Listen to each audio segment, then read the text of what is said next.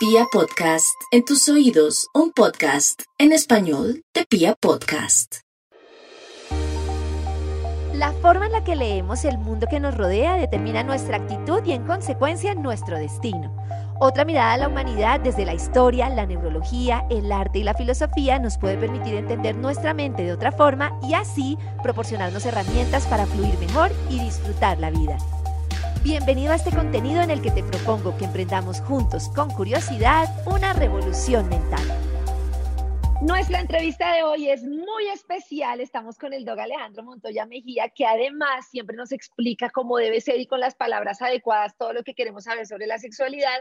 Y hoy, Doc, no solo vamos a recordar una entrevista que tuvimos hace un tiempo muy importante sobre el tema de la sexualidad después del parto, después del embarazo, sino que además tenemos nuevo libro que se llama En la cama tú mandas. ¿Cómo estás, Doc? Pues bien, muchísimas gracias de verdad invitarme. Estoy emocionadísimo con este tema del libro, además que me parece divino. Creo que el mundo se conozca que lo que, de qué se trata el libro, creo que va a ser genial para todos. ¿De qué se trata? Primero me acabo de enterar que en la cama mando yo y me parece maravilloso. Y segundo, ¿qué podemos encontrar en la cama tú mandas para estar como enteradas de una cantidad de cosas sobre cómo funciona nuestro cuerpo y de cómo mejorar nuestra sexualidad? Pues hombre, desde que desde chiquitas ustedes todo el tiempo las bloquean a tener sexualidad, ¿cierto? y lo que este libro nos está hablando, y este libro no es de sexualidad, no es de, de posiciones sexuales, nada, pero es de descubrirse, de cómo funcionan, de cómo reconocerse, de cuándo las cosas, momentos son los momentos, de por qué tengo tristeza en la menstruación, de por qué estoy feliz en la ovulación, porque tengo ganas de tener relaciones durante el, durante el mes, cuándo reconocerlo y cuándo en la en cama mandar. Porque cuando en la cama tú mandas, la sexualidad en pareja funciona genial. Cuando, la, cuando en la cama tú no mandas y manda a tu pareja hombre, ¿cierto? O tu pareja que no, que no sea hombre y si es mujer, pero no tienes, no tienes ganas de tener relaciones sexuales, la, la, la sexualidad es hartísima.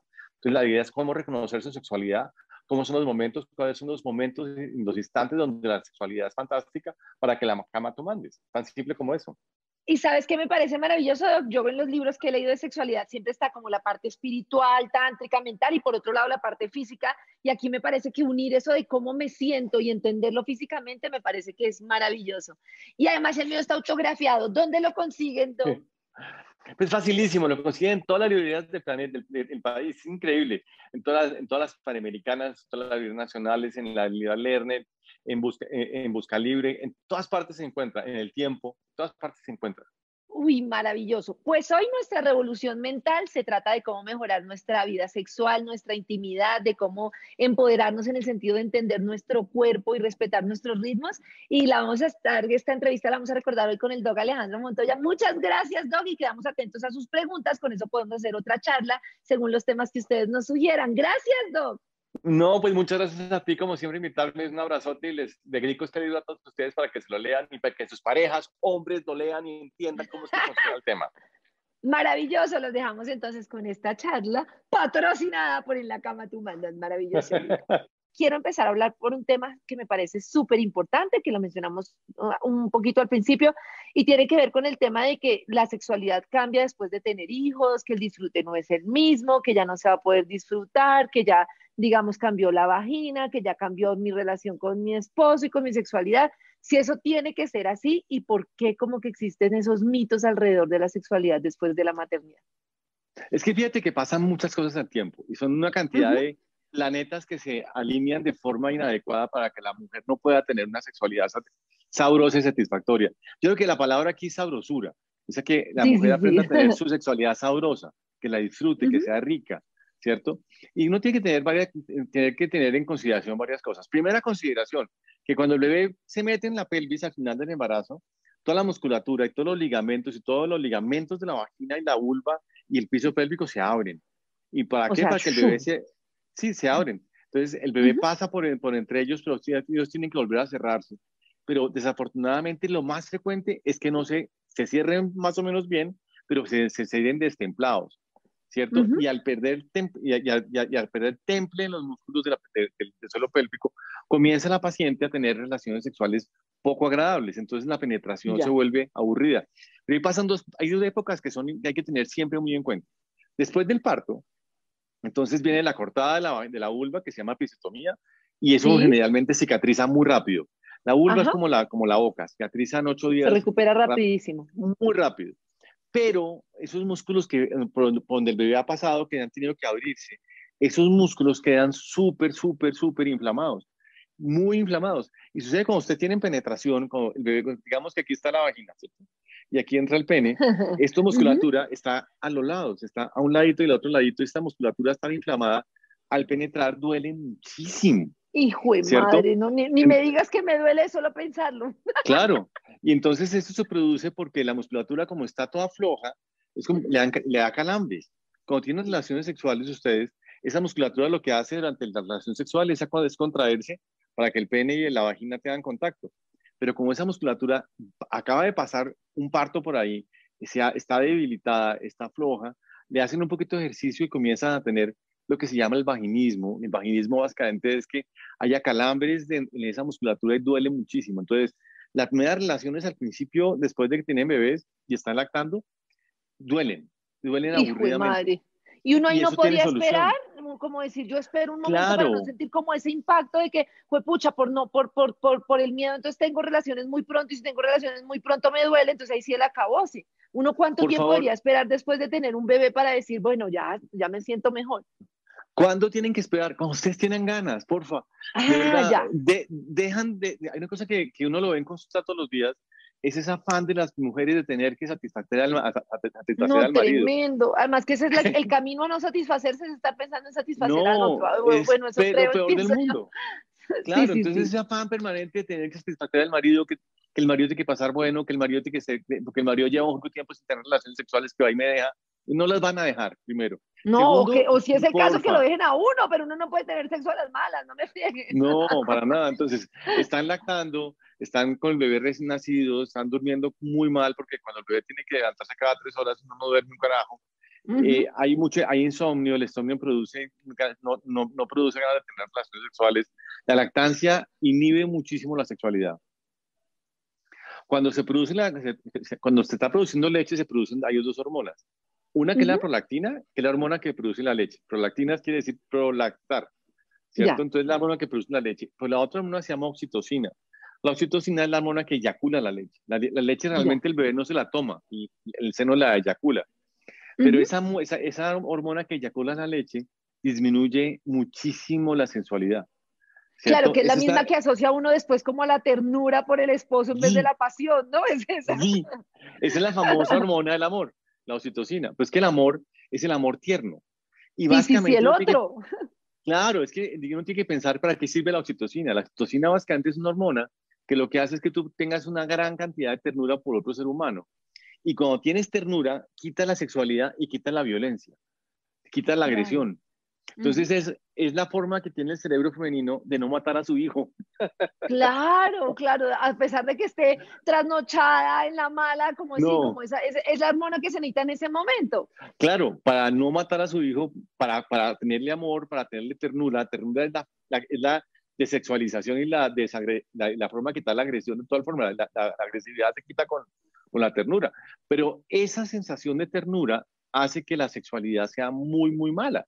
Entonces uno está, con, está, uno, está, uno, produciendo leche y el otro está produciendo ternura, pues lo menos, ganas, lo, menos, lo menos ganas que tienen es tener relaciones sexuales. Entonces la clave de todo el tema es que ustedes las mujeres, porfa, el Día de la Mujer, porfa, tengan relaciones sexuales cuando quieran, no cuando Esperar.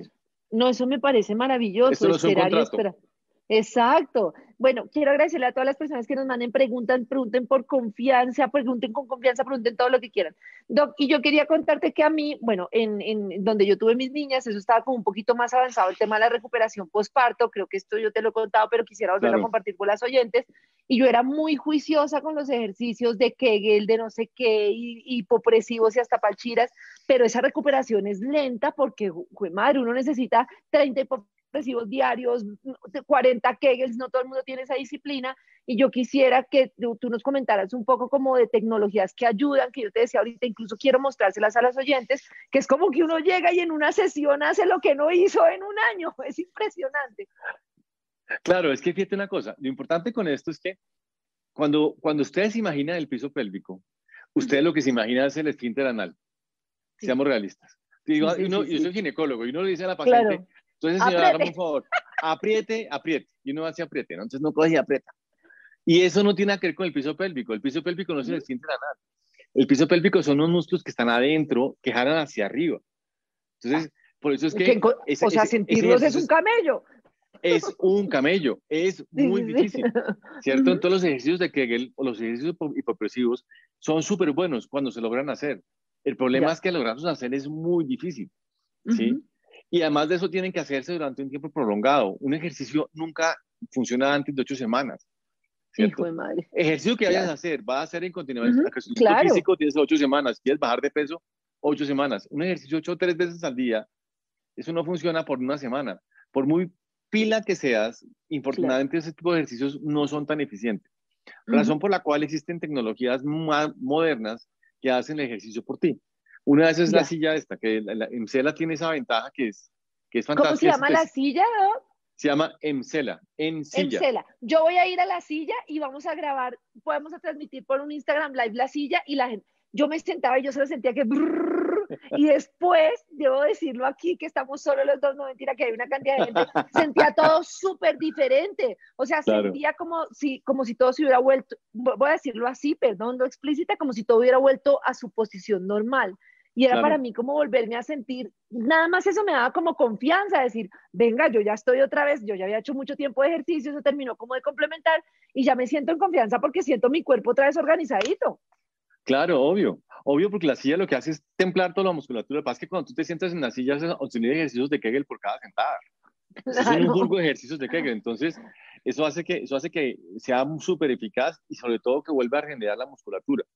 Entonces, claro. es súper súper eficaz. Lo importante con esto, lo que tú decías, es que en Colombia no le ponemos bola al tema, ¿cierto? Uh -huh. Pero uno tiene no que es pensar... como si nada, yo preguntaba y no, esto es normal, y yo, pues, esto es normal, o sea, no volver a tener mi sexualidad como quiero es normal, a mí no me parecía tan normal, y mira que uno con tratamiento y de todo vuelve a, a, a su vaginita como si nada, como al principio, como debe Obvio. ser para poder disfrutar. Sobre todo que hay una cosa que es importante, es que se, se, ha, se ha malentendido una cosa que es funcionalización de la vagina y otra uh -huh. cosa es estética vaginal. Vamos oh. a, pongámoslo, pongámoslo en hombre. A mí la sí. verdad sea dicha, me importa un carajo si lo tengo respingado o no. A mí lo que me, me, me preocupa claro. es, que, es, que, tenga erecciones y que tenga eyaculaciones y todo claro. pase bueno. ¿Sí? Pero sin embargo, estos tratamientos influyen en las dos cosas, ¿no? Porque me parece claro. que también la parte estética se ve diferente. Pues no sé, digo yo, si a alguien le interesa. Pero si la funcionalidad está bien, la estética está bien. Ah, ok.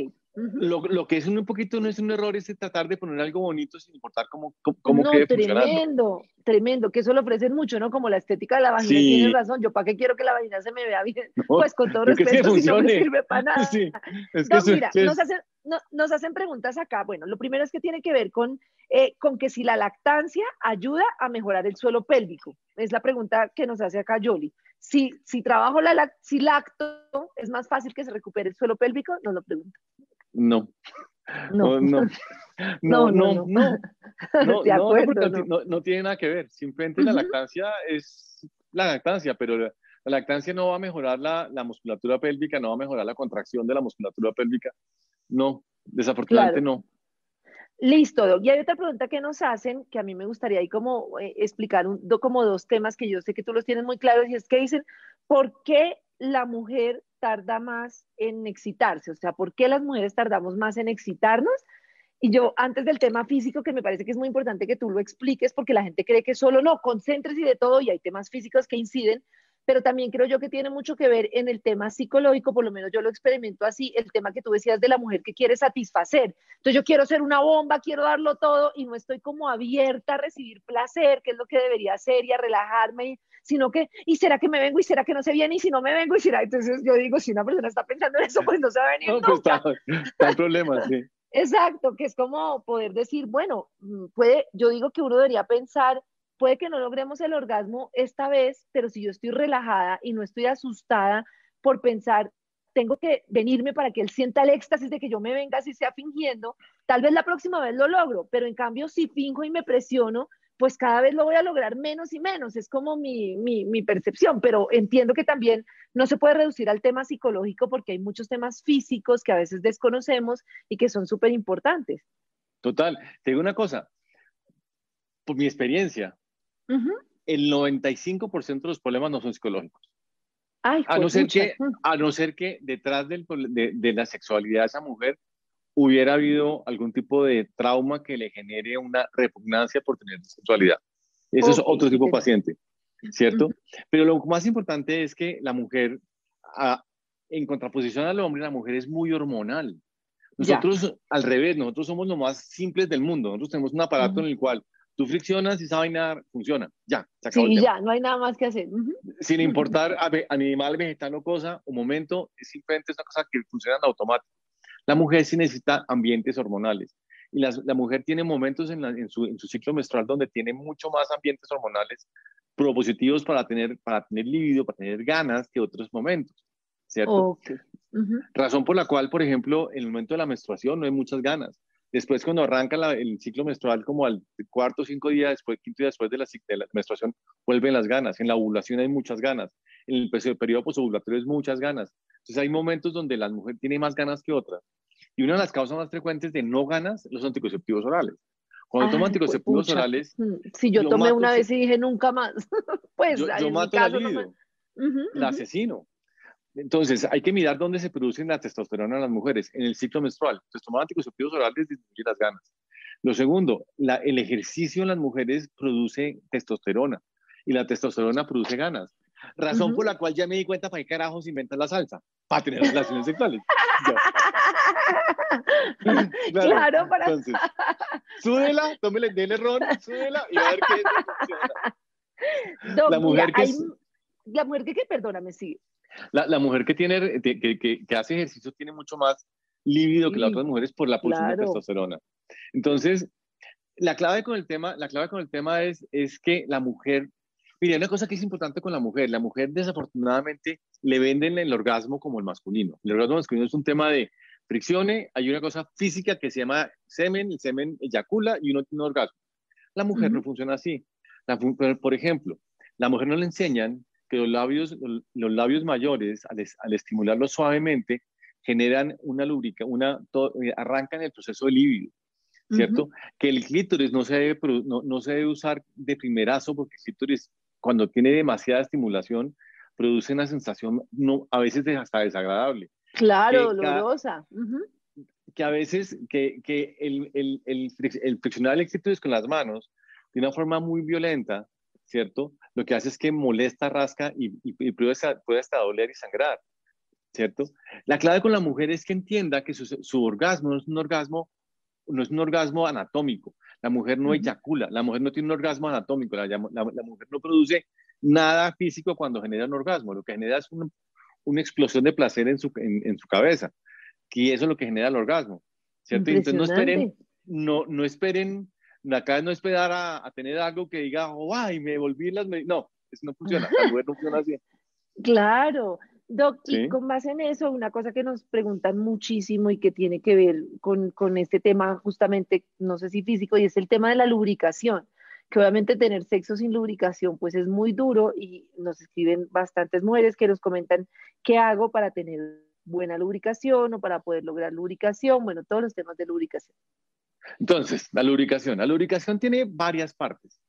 Primero, la lubricación no es, no, la, lubricación se produce por tres, en, por tres, en tres órganos producen lubricación. Uno, el cuello uterino. El cuello uterino todo el tiempo va produciendo moco, ¿cierto? Y el lubricante natural de la vagina es, la, es, es, el moco que produce el cuello uterino. Entonces, al principio del ciclo, después de la menstruación, es, un poquito grueso, después se pone súper delgaditico a la mitad del ciclo y después vuelve a ponerse grueso. Esa producción de moco del cuello uterino es la que mantiene la, vagina permanentemente humectada y lubricada eh, de forma persistente. Lo segundo que es importante es que la mucosa vaginal, igual que la mucosa laboral, tiene una, una, secreción de moco que es importante mantenerla, ¿cierto? Eh, sucede que en los momentos donde hay menos hormonas, ¿cierto? Donde menos lubricación hay. Por eso los anticonceptivos orales los, dispositivos, los dispositivos intrauterinos que tienen hormonas, los dispositivos que se ponen acá, todas esas cosas que te bloquean el ciclo menstrual, disminuyen muchísimo la lubricación durante claro. el ciclo, ¿cierto? Eh, entonces la penetración, cuando uno tiene permanentemente la boca seca, si ustedes dejan todo el tiempo la, boca abierta, ven cómo se saca la, se la mucosa, y tener la mucosa seca genera, genera mucho dolor en la penetración. Lo tercero que es importante es que la disminución de la, de la lubricación, de la, de la, de la humedad de la, de la, vagina, lo que hace es que la, la cantidad de colágeno intravaginal se disminuye importantemente. Entonces es ese dolor que pues, yo siempre he dicho que es como por aquí, aquí está la vulva, y es como aquí, que cuando hay penetración aquí duele muchísimo y arde muchísimo. Eso es disminución, de la, eso es disminución del, del colágeno intravaginal. Entonces lo importante con esto es que la falta de lubricación no es normal. Mucho, no lubricar no es Claro, que es que es súper importante no normalizarlo. Como yo me siento así, ya y me aguanto, eso me parece tremendo. La cantidad de cosas que se normalizan. Por ejemplo, la pregunta que no le hacen siempre cuando es ginecólogo, doctor, ¿cuándo vas a tomar anticonceptivos? ¿Cuándo descanso? Cuando empiecen a tener resequedad vaginal. Ah, el momento para empezar a, tener, a, descansar del anticonceptivo oral y dejarlo tres meses para volver a tener, a hacer que todo florezca, es, es ese momento pero no lubricar no es normal y si no está lubricando, el problema es que eso hace que después la vagina sea, empiece a tener un flujo vaginal a repetición, empiecen, a, empiezan permanentemente a tener ardor vulvar y a veces se pone muy, muy, desagradable. Es importantísimo que consulten, de verdad que es importantísimo que consulten. O sea, si una persona no está lubricando, debe ir y decir, Doc, no estoy lubricando auxilio. Claro, Karen, lo que pasa es que la lubricación para la mujer es como la erección para el hombre. Todo, claro, si no estoy lubricando es, como si no, no, pude, no puedo, ya no puedo y punto, y me duele es, y punto. Es impotencia sexual femenina, pongámoslo así, tan simple como es que la impotencia sexual no, existe, pero es lo más parecido. Yo tengo, las pacientes mías, yo les digo, mire, si ustedes fueran mujeres, si fueran hombres, si ustedes han tenido una erección, me dicen, mm, no. Exactamente. esa pregunta está clave y es como mi, mi, la fase en la que no estoy posibilitada para tener relaciones, como el hombre tiene una erección. No me siento bien, no puedo, tengo que resolverlo. Claro. De alguna manera. Entonces, es digamos la forma de compararlo y siempre me dicen, no, si yo fuera hombre no hubiera tenido elecciones, porque no tengo ganas, porque te quejas artera, porque me duele. No me estoy sintiendo bien, obvio. Doc, dentro de las preguntas de los, de los mitos nos preguntan por el tema de la depilación si incide en el placer que una mujer esté depilada o esté velluda. Yo creo que no, pero eh, voy, a, voy a contestar una pregunta, pregunta. Ahí voy. Y la pregunta, la respuesta no les va a gustar a ninguna. Sí, Ay, de verdad, quiero saberlo todo. Claro, claro, porque ¿qué pasa? La mucosa, la, la piel de la vulva, ya acuérdense que cuando ustedes tienen, a ver, pongámoslo diferente, una persona que sabe sexo, sexo, oral lo que hace es besar los labios mayores de forma muy suave para que empiece a haber excitación. Ese es el secreto de, tener. Forma muy suave, ojalá. Sí. Idealmente. Suave y, y estimular los labios, los labios mayores y menores con, suavemente produce muchísima excitación. Cuando tú depilas los labios, ¿cierto? Los labios mayores, que donde está el pelo en los labios mayores, cuando tú depilas, lo que haces es de, eh, quitarle la protección a, esa piel y comienza, al no estar protegida, comienza pues, a hacerse fricción entre la, entre la piel de la vulva y los glúteos y los, y los muslos, ¿cierto? Y comienza a friccionarse. Y cuando hay fricción, comienza obviamente a producirse engrosamiento de la piel. Entonces, ¿ustedes no se han fijado que las mujeres dejan tener cosquillas con el tiempo? Sí, claro. ¿Los hombres, ¿Y los hombres no? Ah. nos depilamos las axilas. Ya, ya, ya.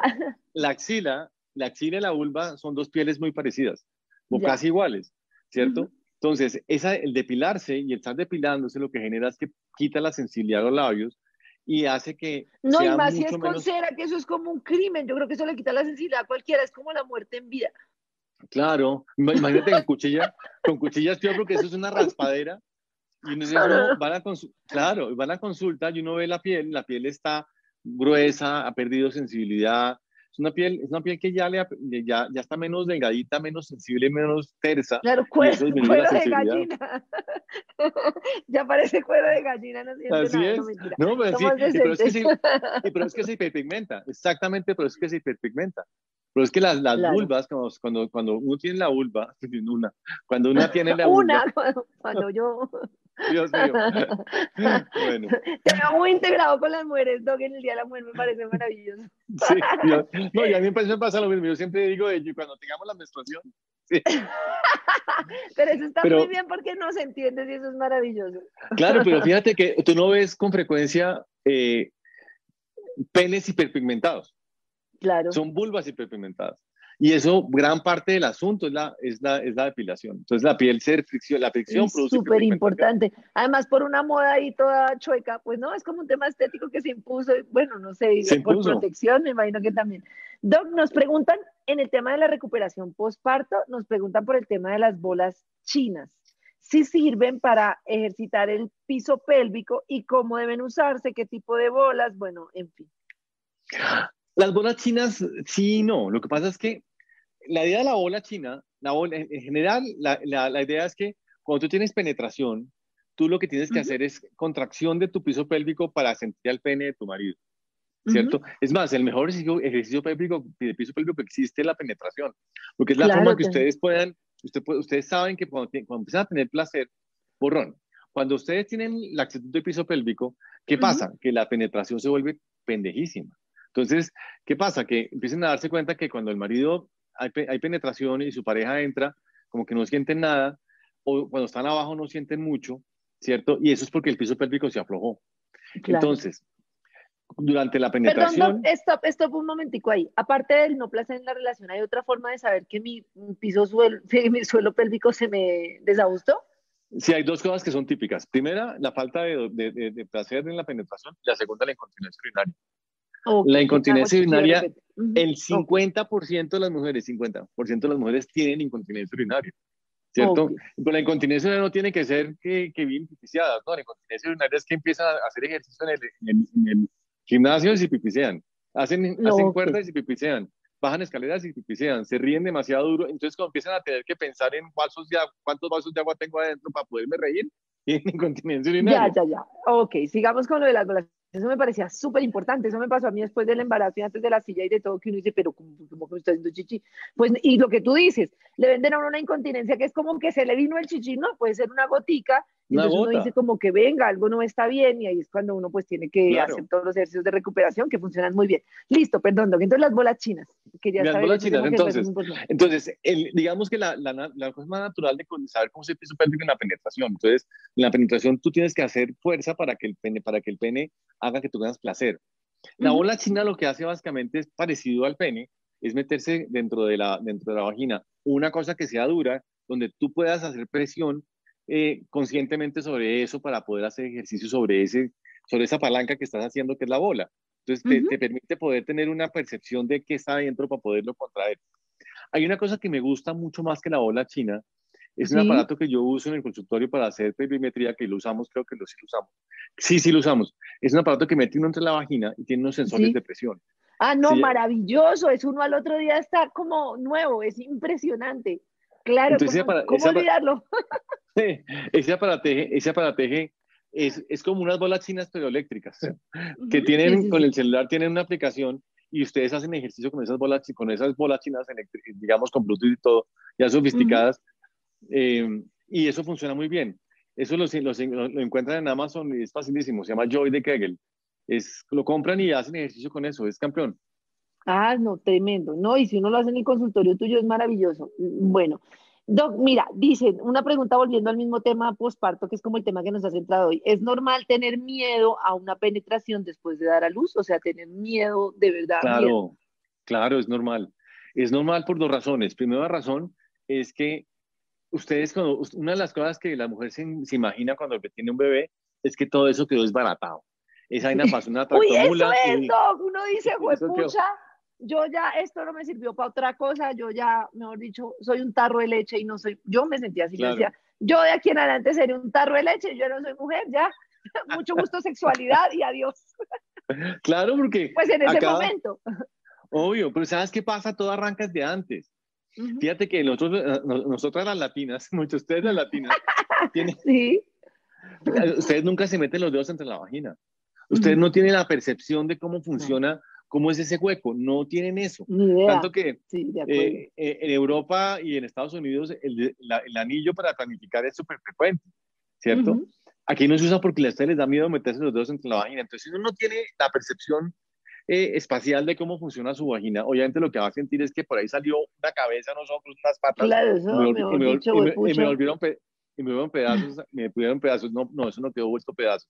Entonces, primero es la percepción. Y lo segundo es que la musculatura sí queda muy, muy cascada, mucho, la, musculatura sí queda muy cascada y esa musculatura que está agredida, que está inflamada, obviamente cuando hay penetración, como te decía, al penetrar duele, ¿cierto? Y cuando tienen eso, tienen que hacer ejercicios de piso pélvico y hay que hacer yoga, hay que hacer yoga de piso pélvico, buenísimo que lo hiciéramos con encela, pues no tienen encela, no tienen esa, no tienen esa silla, pueden hacerlo eh, con, eh, con, y hay que meterse en, en, YouTube y hay una cantidad de ejercicios que se pueden hacer. Hay una porque la cantidad. clave de todo el tema es fortalecer el músculo.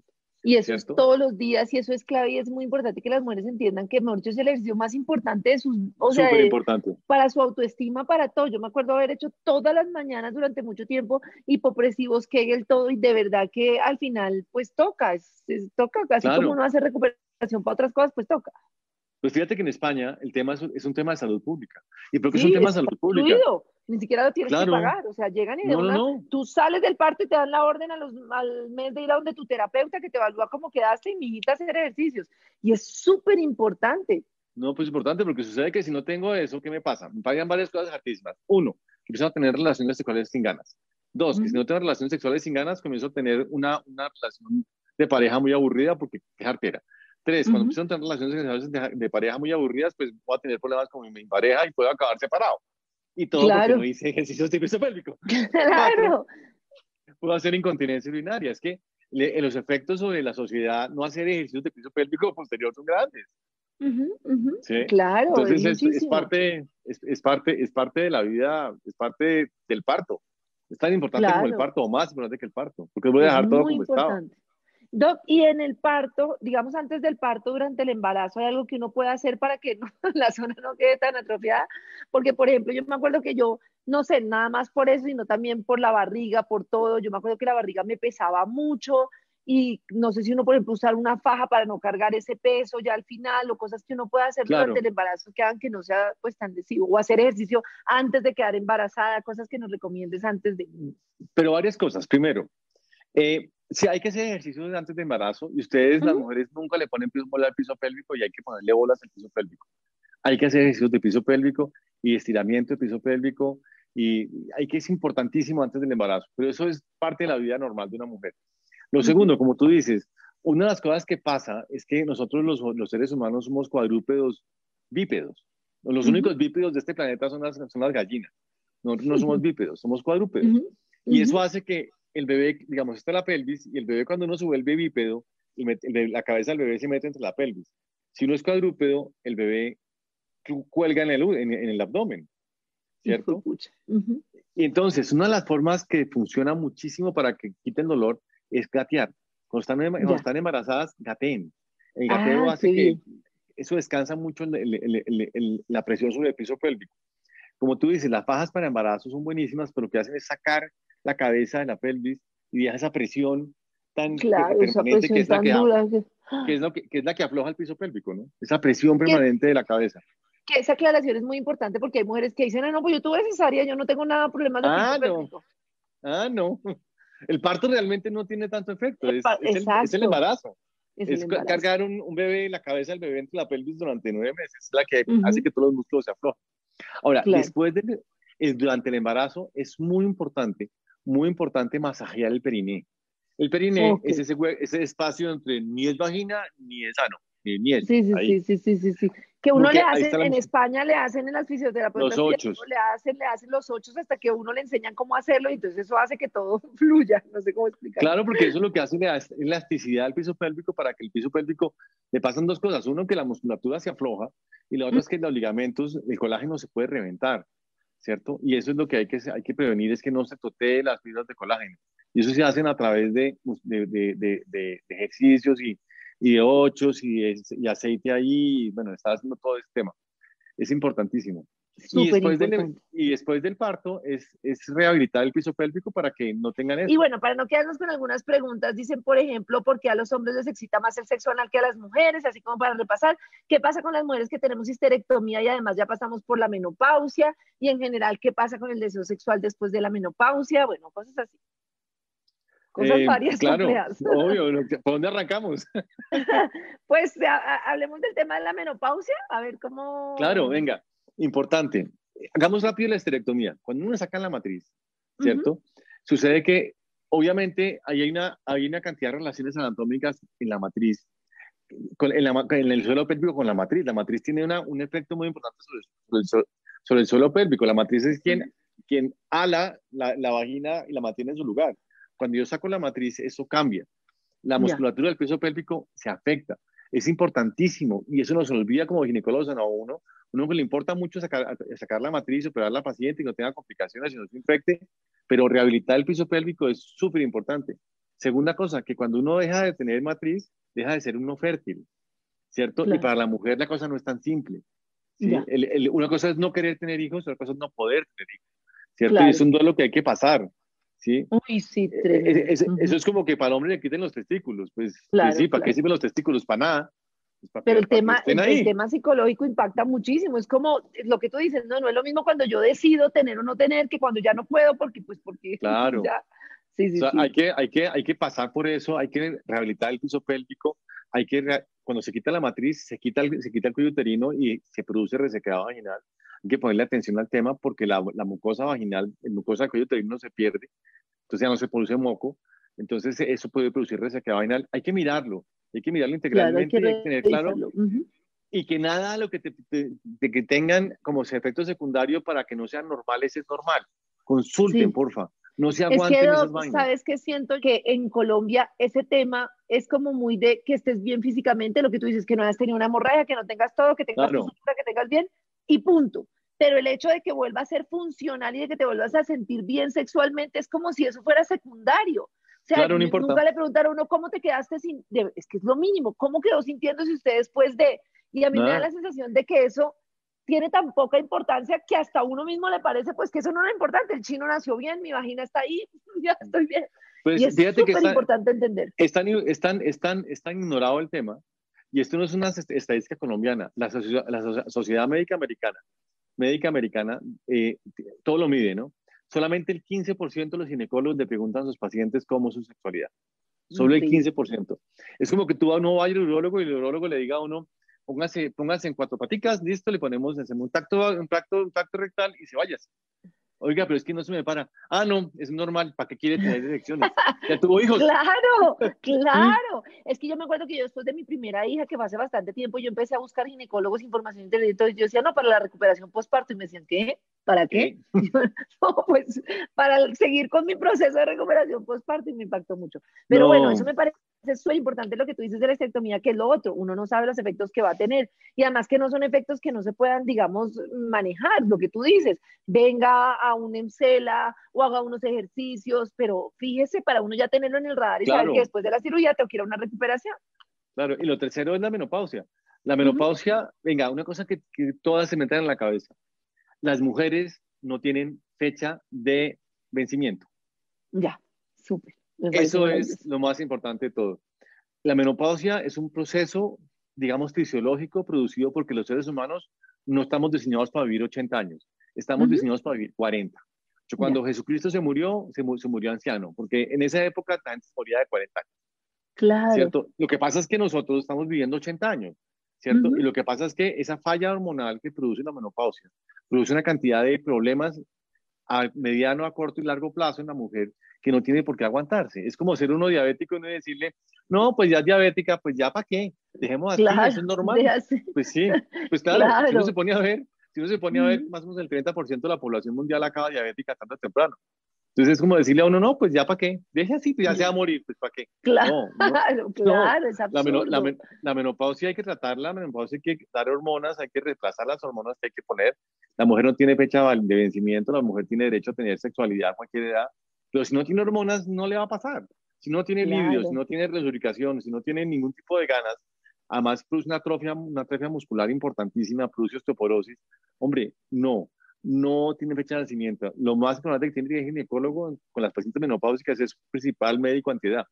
Uno tiene el poder de que la, paciente uno no se envejezca, ¿cierto? Y es básicamente manejando la menopausia.